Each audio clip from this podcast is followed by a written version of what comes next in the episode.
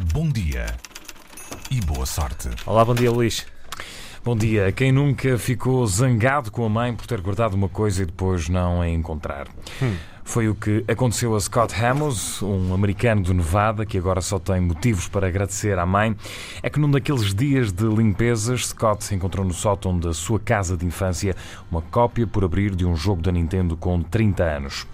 A descoberta pode agora valer-lhe 10 mil dólares em leilão online. Trata-se do Nintendo Kid Icarus de 1987, ainda no saco de compra e com um recibo lá dentro de 38 dólares.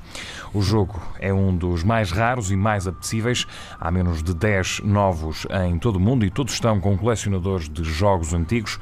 É inspirado na mitologia grega, tem como protagonista uma espécie de cupido chamado Pit que tenta resgatar Palutena, a deusa da luz, que é aprisionada pela malvada Medusa. Em declarações a um jornal local, Scott Hamos explicou que inicialmente achou que a descoberta poderia render apenas alguns dólares, mas nunca esperou que as avaliações fossem tão elevadas.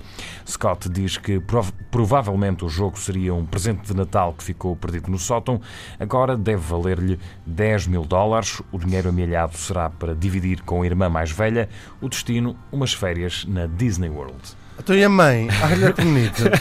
Para A tua não mãe é que nada. deixou. Se calhar já morreu. Pois. Ah, pois. Espera, olha, pronto. Então beijinhos a, um beijinho para, para eles dois. Um abraço, Luís. Até já. Até já. Bom dia e boa sorte.